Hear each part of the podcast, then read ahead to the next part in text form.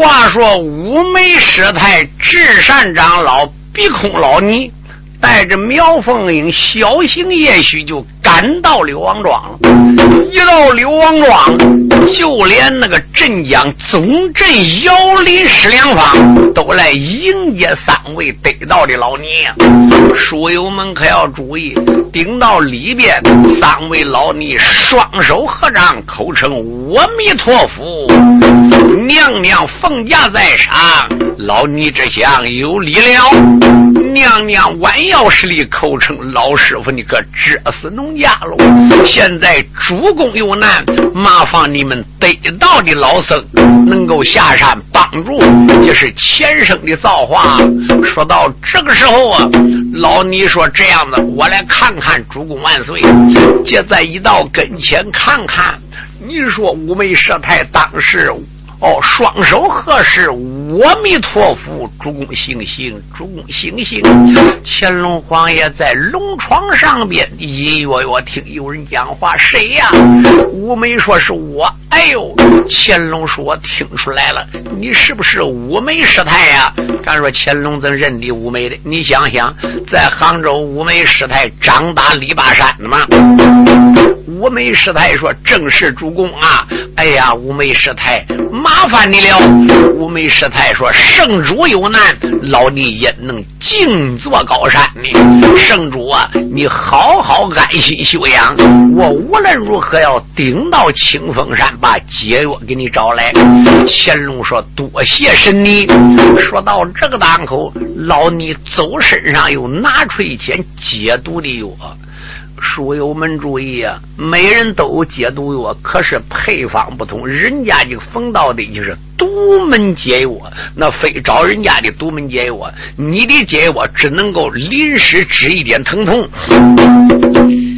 我没把身上带的解药拿出来了。你说这边给甘凤池一礼，给乾隆一礼，服下去了。乾隆就着心里落为啊，元气保了一保。到这个档口，五眉师太说：“娘娘，我要告辞，奔哪去？我不得奔清风寺啊？怎么样？我公开去找冯道的要药！”说到这个档口，老尼说：“二师弟呢？我们一起走。你说二师弟至善，三师弟必空，还有。”这边呐，小神童方世玉，一行对苗凤英五个人直奔清风刺客就闯下来了。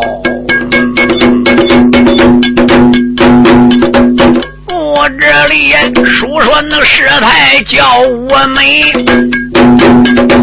你看他撒动那个脚步快如飞呀！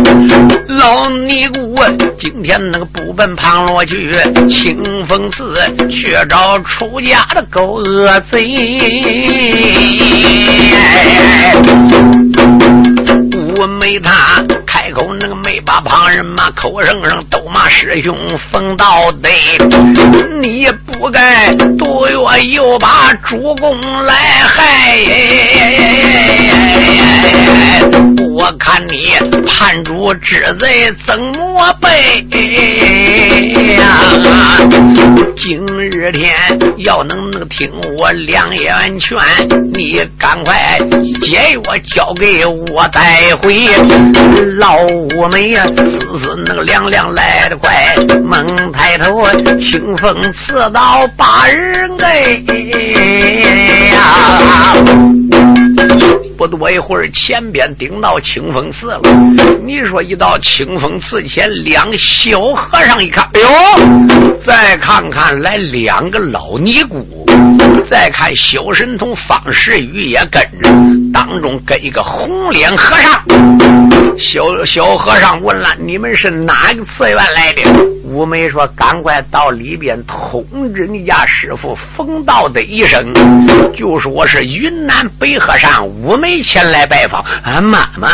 小和尚虽然认不得五梅师太，也知道云南北和尚白云洞红梅道人第一个大徒弟，我那把五梅师太。慌慌张张顶到里边报给冯道的。呃，冯道的一听说五梅来了，也吃了一惊啊。当时跟青云一讲，二师弟啊，今天五梅来了，定有一番子。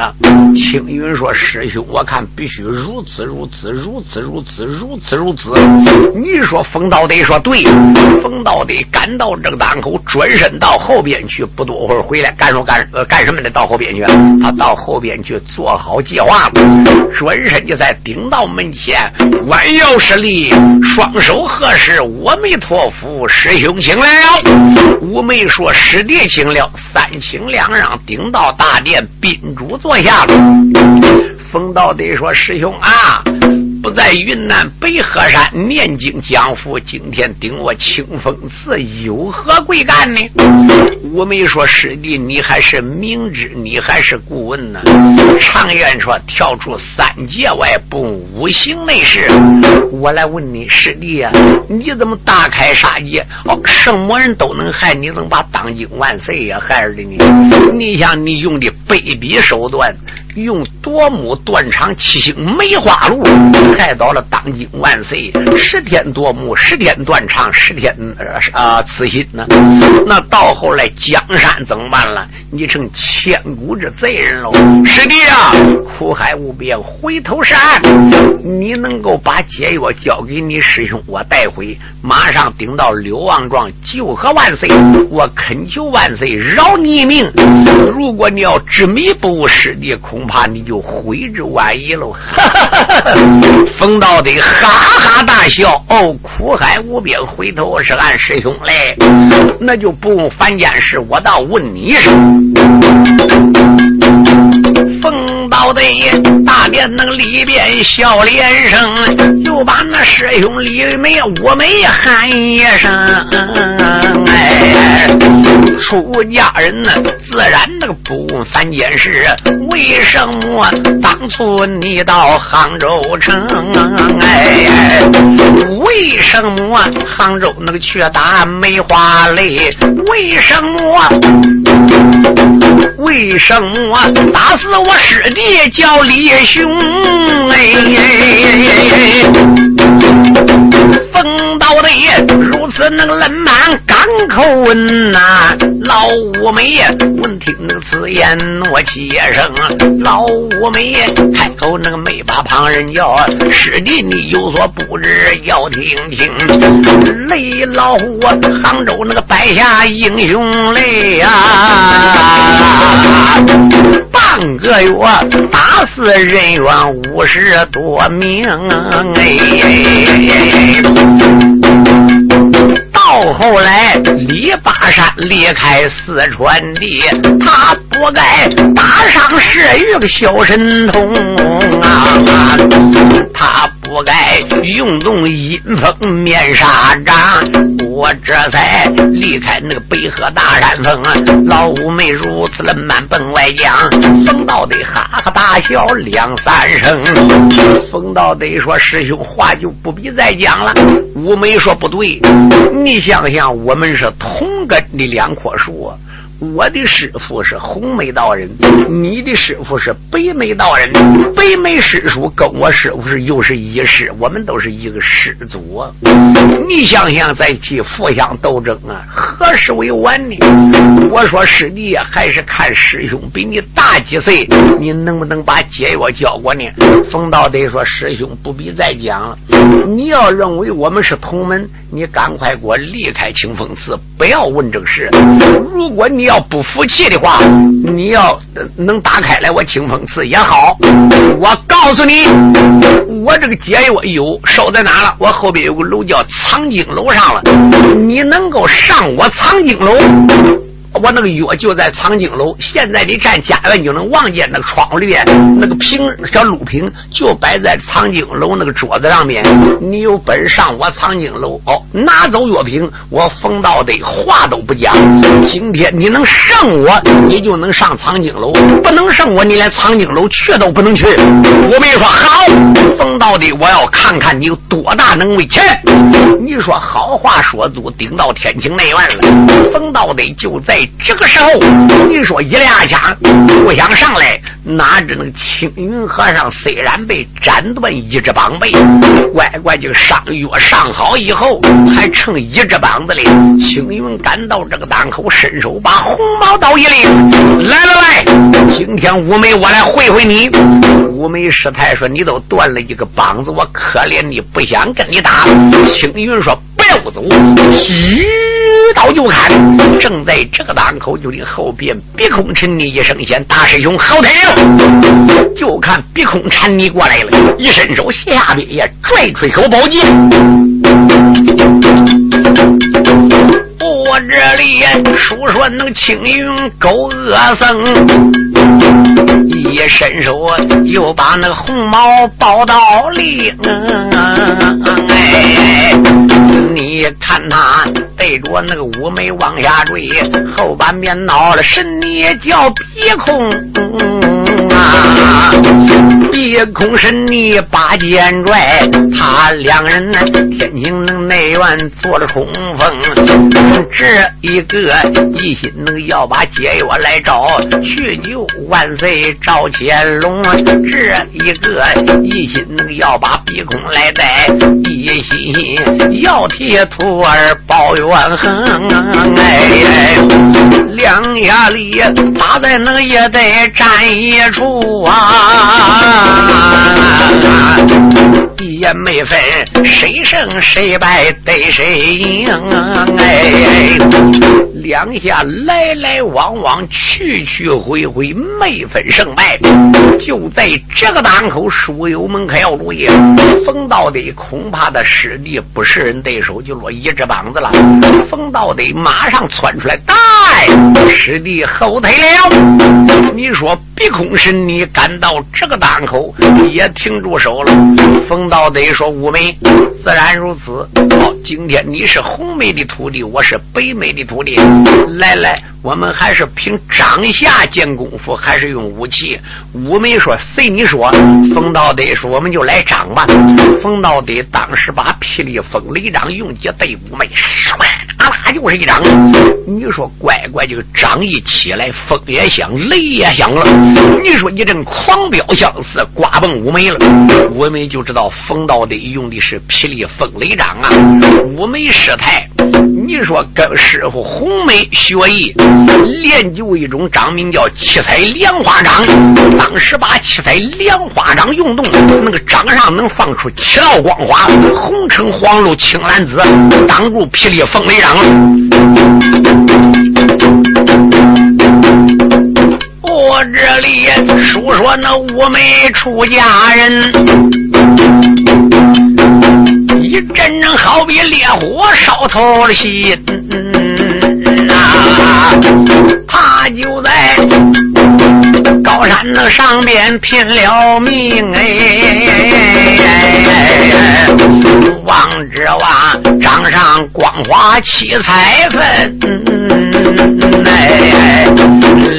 两下里打在那一堆站一处，两旁边多少和尚血流神呢？这个说五妹那个师太长发好。那个说，俺师傅要算第一人嘞。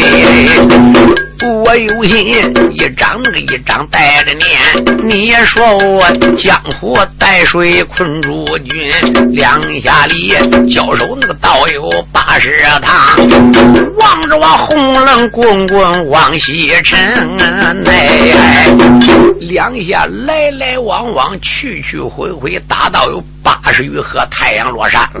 他们本来到的时候太阳到西南了，到这个档口，五梅师太。收住脚步，我说冯道德呀，现在天已经黑了，明天我再来。冯道德说：“恭候你五梅，随时随地我来迎接你。”五梅师太把手这么摆，众人走。书友们，大家可要注意，五梅至善鼻孔。带方世玉、苗凤英母子两个，这又回到柳王庄了。一到柳王庄啊，娘娘柳延姑过来了。哎呦，口称几位师太，今天去情况如何？五梅口称娘娘，凭你呀。我已经尽了我所有力量了，这就叫心有余而力不足。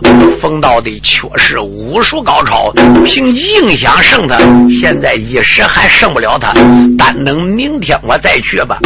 正在这个当口，就看旁边过来人是个智善长老，二师弟智善长老过来了。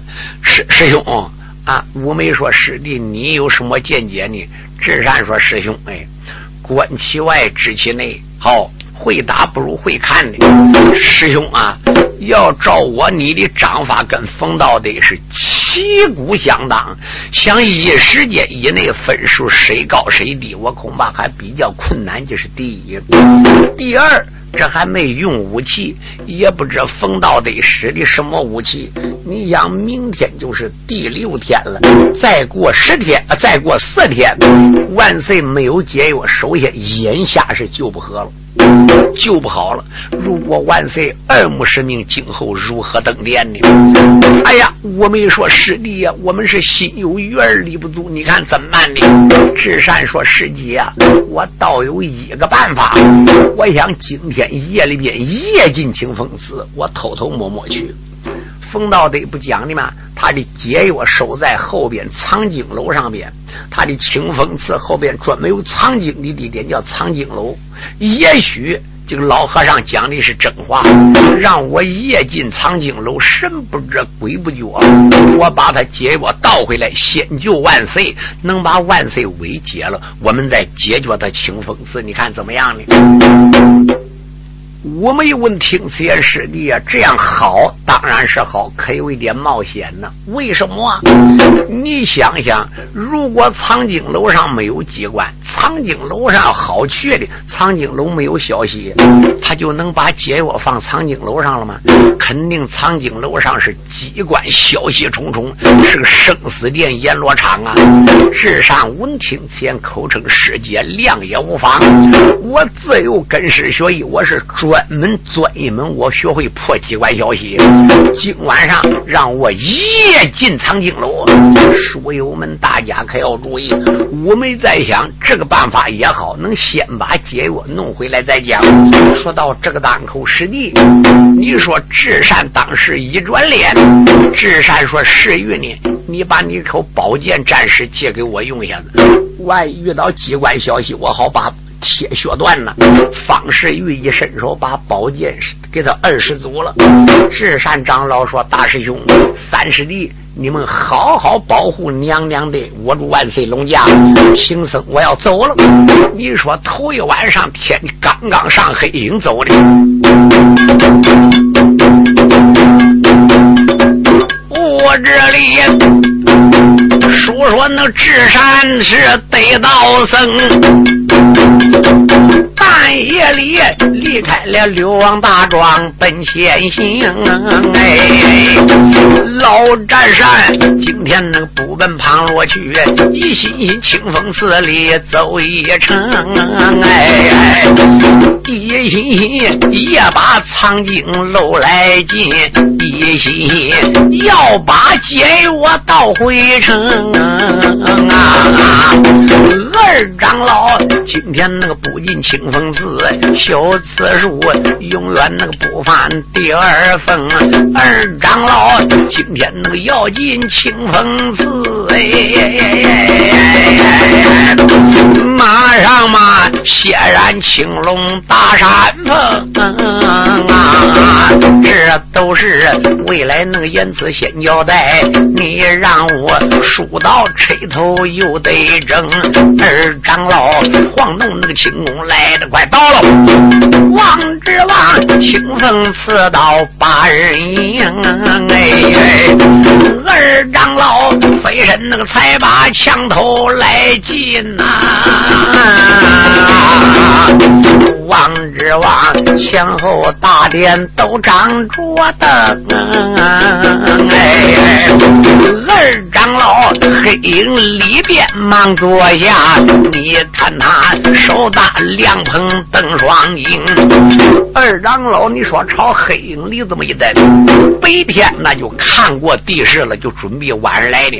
他知道藏经楼在什么地方，因为二长老白天逢道得讲的那个楼就是藏经楼，所以二长老再看哟，再看顶到藏经楼跟前了。藏经楼门上边挂一盏灯，三大字闪闪发光，上面写“藏经楼”三个字。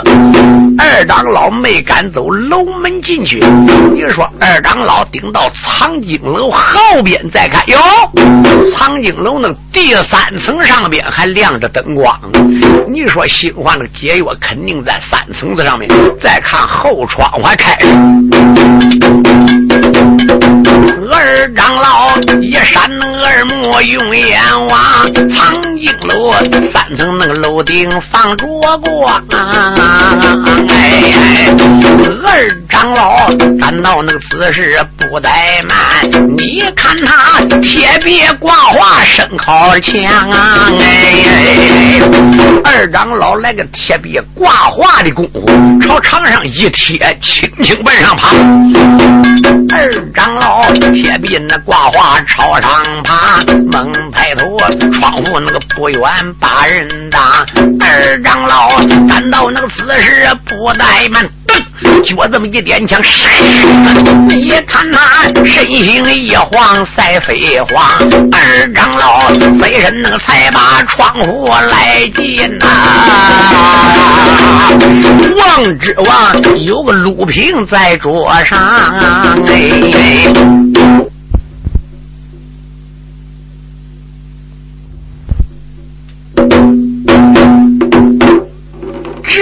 长老家一飞身走窗户进来，正好那边是远远望见，哎呦！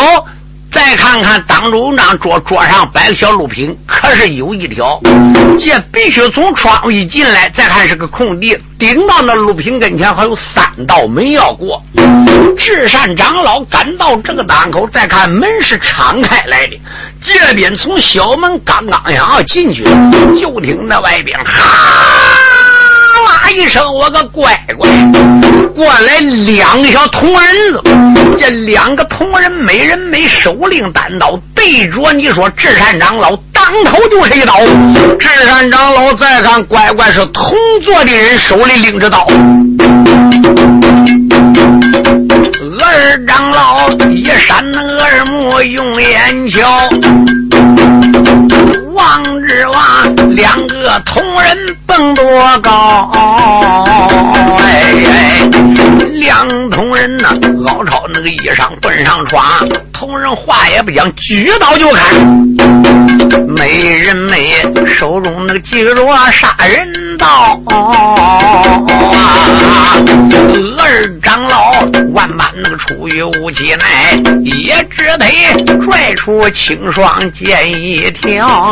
哎，你说一伸手把小爷方世玉那个青霜剑拽出来了，就听得苍狼那一声眼角中啊！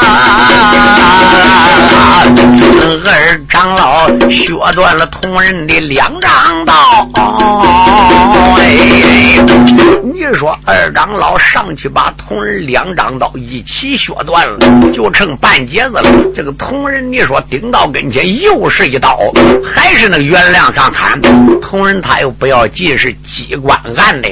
二长老正好压手指跟前把。刀给削断了了，就剩下刀柄子。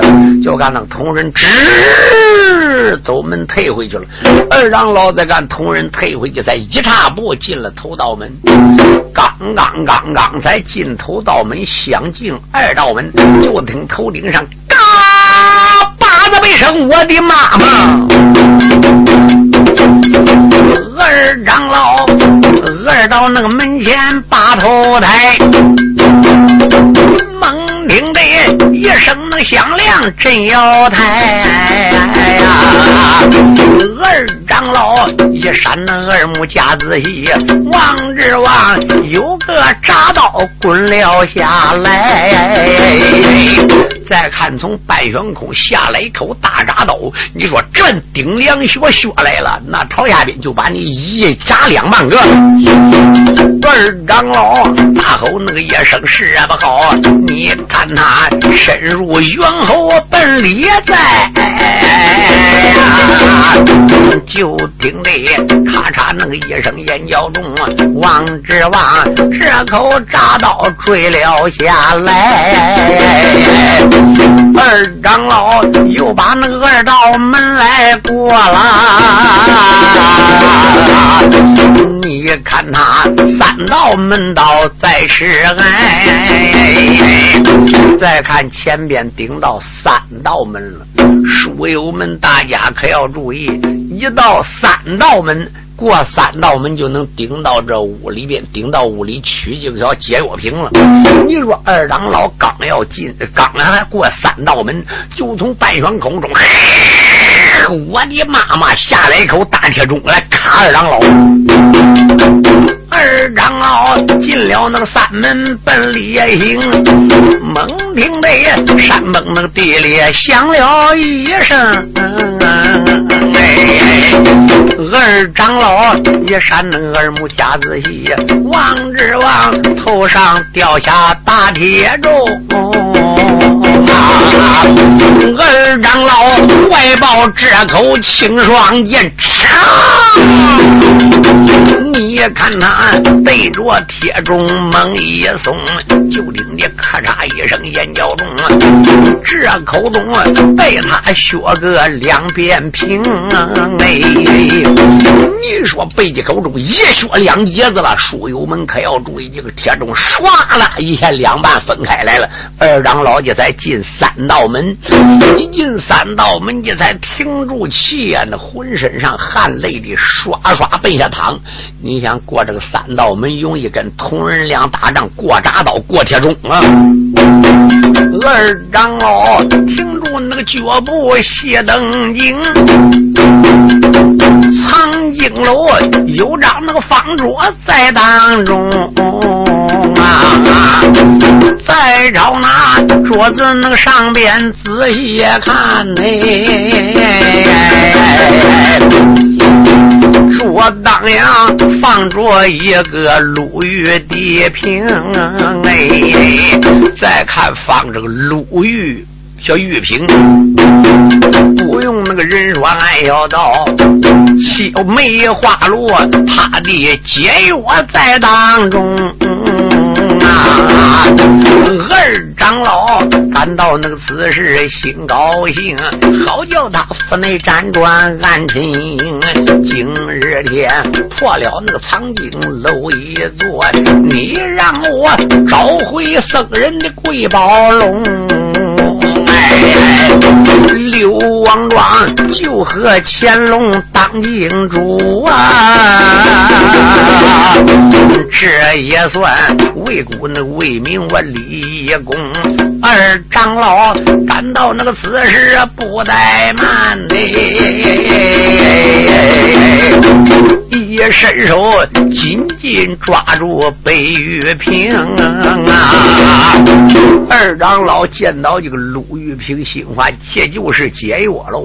想到这个时候，二长老一个箭步顶到跟前，右手上去把这个玉瓶给攥在手里边，还没拿起来，伸手把玉瓶攥着。这小玉瓶有多大？大概有三层高的小玉瓶，里边装的满满都是药。二长老这边一伸手抓这个玉瓶，就想来你奶奶使劲朝上一拎，就想。把玉瓶从桌上拿起来的，就听嘎巴，二长老他把那玉瓶手中擒。猛听得一声响亮震耳聋，哎，就听得哎呦一声眼叫中啊！二长老就好像万把钢刀刺碎了心，哎，你要问这是怎么样？桌子里有一根钢钩奔外伸，就听见刺啦一声眼角。中啊！这刚好刺进了长老他的手心！二长老说：“哎呦喂，你说人家从白玉屏旁边一根钢钩，正好刺二长老这个手心来了。书友们，大家注意啊！二长老说不好，再想拽回来，人家钢钩上带倒刺，把你身上手上面骨头连肉连筋拽等等的。二长老动也不能动，说我没有意。钢钩拽住了二长老，老智山万把那钢刀刺透了心！嗯二长老万般那个出狱也无解奈，一反手斜下那个拽出剑一根，二长老要把那钢钩来斩断。干嘛？猛听的二声响亮，震耳聋内，就听的一阵那个凋零奔外是啊！我的妈妈！第二声响亮，从那个墙上边乱箭齐发，二长老浑身乱箭射满了身，二长老中了那六十单三箭呢。霎时间，苍井楼上成了血人。哎，你要问这是怎么样？有一支箭钻透长老他的前心。书友们注意，你说有一根箭正好钻长老前心的二长老绝气而亡。正在这个档口，就听苍井楼下边有人显啦，有人进苍井楼啦。书友们注意，这边。你只要不动这个瓶罢了，一动这个瓶，钢钩拽住你，第二下墙上面金铃一响，墙上面机关一按，那个乱箭也就射出来了，叫你乱箭分身呐！书友们可要注意，到这个档口，你说老和尚冯道的青云和尚马乃人，这边才飞身上楼，人家一按机关，楼梯下来，顺楼梯顶到藏经楼上一看，再看智善长老被乱。箭穿射了，那个两眼还翻着个火势。临死时候就说：“啊，临死时候心不安呐。”到这个当口，冯道德说：“阿弥陀佛，至善至善呐！这是你自作其死，也不能怪我冯道德无无道德呀，不能怪我冯道德对你不起呀。来人，把他给我啊机关按了。你说机关一按，哧啦一下，钢钩才退回去。”你说正好把手心都拽断了，钢钩退回去，手心不拽断吗？你说把手心一根骨头都拽断了，这边冯道的一声令下来人过来四个小和尚设法怎么办？把这个智杀闹好，我是个出家人，哎，他也出家一趟子，要是外人被我逮到啊。我就放火给他呕了，来来来，把这个死尸抬到后山口挖坑给他埋了，让他临死好有个全尸啊！你说这几个小和尚连剑也不敢拔，就跟浑身上个乱柴棚子似的。你说四个人，一个人架一只手，一个人架一条腿，抬到后山蹦。到的他在那个这里把令传，好叫他哈哈大笑两三番。老老和尚开口那个没把旁人骂，又把那该死智善怨了一番。我问你，吃了那个雄心对宝丹，你真是吞了云彩八天满。哎，你就敢夜进藏经楼一座，好好练。今天那个又被乱箭穿，老和尚一声令下如山倒，小和尚抬着那死尸奔后山。哎。不多会儿，前面那个顶到后山口啊，又把那长老死尸放平川，小和尚刚刚那个要把死尸来葬，正东方有人那个走路摇一转啊，就看正东方有人走路，就听小和尚讲了个这剑还拔不拔出来呢？那人那话说我不光怕的，俺不敢拔。正在这个当口，就听说你们是干什么的？营业更生，买什么人呢？啊！你若是和尚一黑，再看我的妈妈，来一个人年方在五十多岁，花白胡须飘然胸前。你说这边那斜下边挎口宝剑，这个四和尚他说：“我刚想跑，这个人啪啪啪啪，四手把四和尚点到了，一把四和尚点穴功，点给那嘴一歪，眼一斜，动都不能动。这个人当时又朝当中一个高的红脸和尚一点。”把他解呃穴道解开来了，那三个人嘴还不能张，这个人能讲话了。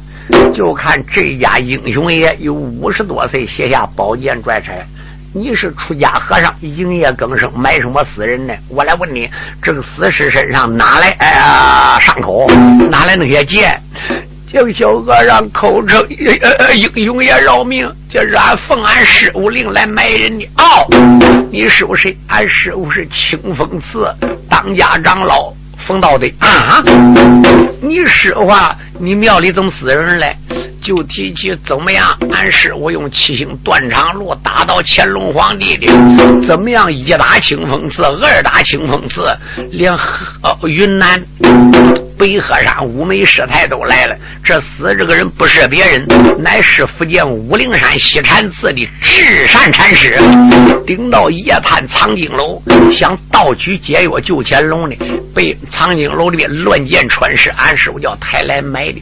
你说这家老英雄这黑的魂飞海外，再想我的妈妈武陵山上面连智善长老死在藏经楼了，我来问你，智善这班人都住在哪了？据听说是从柳王庄来的，乾隆这班人都在柳王庄上边。你说这个人赶到这个时候，一伸手把至善死尸朝手这么一拎，朝身上一背，你说当时一飞身，你说离开这个清风寺了。咱说这谁个？这个人不是别人，这个人乃姓张，名叫张平发，名叫张平发，他是干什么的？他外人送号叫好好大侠张平发。他是苏州城楼顶成名大侠，今天路过此地，遇到智善长老的死尸要被埋了，这才把智善长老背回来。你说不多一会儿，前边顶到柳王庄了，他知道柳王庄有王百万，庄里有人吗？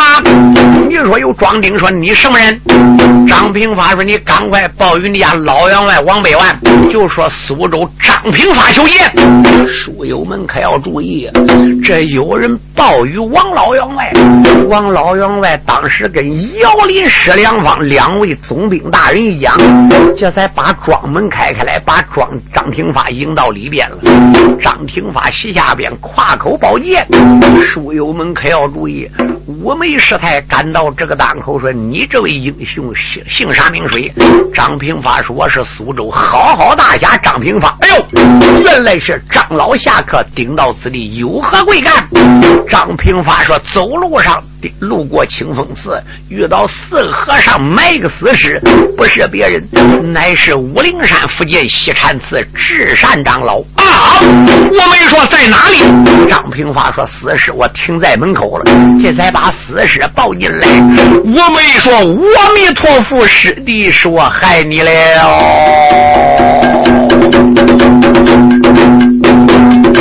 张老侠又把那个情况分外谈，一阵阵哭死我们老高娘啊！哎，老尼姑一扇耳目夹仔细，二师弟浑身都被乱箭来穿，不用说。夜探那个藏经楼一座，不用说，楼里遇到了敲击官。老五梅我们那个托夫忙爬起，阴早地又把师弟喊一番。师弟你奈何那个桥边睁睁眼？你让我师兄夜进青龙山。常言说，月有那个头来债有主，说什么血债得用血来还？你让我去找那个和尚奉刀得，说什么新仇老账都算完啊！老尼姑如此能冷满奔下轮内，你看他脉动身血往外窜，老尼姑连夜要三进清风寺，且慢！张大侠慌忙拦住把腰弯，张平发。双的手势力，口称老师傅，且慢。五梅说：“张大侠，多亏你把我师弟死尸背回，我们酒后一日不枉大恩。三尼姑鼻孔也过来世界，我跟你一道去替二师兄报仇。”小爷方世玉说：“我也去。”张平发说：“你们一个也不能走啊！”五梅说：“怎么样？”张平发说：“你不知道，别人不知道，我知道，我就是此地人，我是苏州城里人呐。我跟冯道德也有一面之交啊。不过我们两人没有什么深交。我知道他藏经楼里边机关重重啊。他这个藏经楼啊，是按照西洋消息建造的。你没有藏经楼的楼图，你不知道藏经楼怎么样构造。你就是大罗神仙也去也白死。”五梅在下人说话在情理。五梅说：“照这样讲，张大侠可那我家二师弟死就能背死，乾隆王皇爷还能马上马就这样看我万岁死吗？”张平发说：“这里边只有一个办法，我倒知道一个机关，什么机关？”张平发说：“要凭我破也破不了。我告诉你。”哦，常言说“解铃还须系铃人”，系铃人呢？这个老和尚这个藏经楼不是他自己造的，他是请人造的啊。我没说请谁造的，我告诉你，在离这个地方西南方四十五里路有个村庄，名叫阴霞村。阴霞村有一有一老侠客阴霞，单子复姓欧阳，单子名仙，那叫欧阳仙。欧阳仙大哥姓欧，叫欧阳修。哦，是福建长风岛的，是九九八十一门总门长，是欧阳修的老二，叫欧阳仙。他在西洋学习多年，会造西洋楼图。最后跟老和尚冯道得交好，冯道得把他请来一年零三个月才建成这藏真楼啊！要想破藏真楼，必须请欧阳仙。张平花愣满如此八话谈，好叫这一般群侠犯了难嘞。今日天要破那个藏经楼一座，还需要阴下村里的欧阳县呐。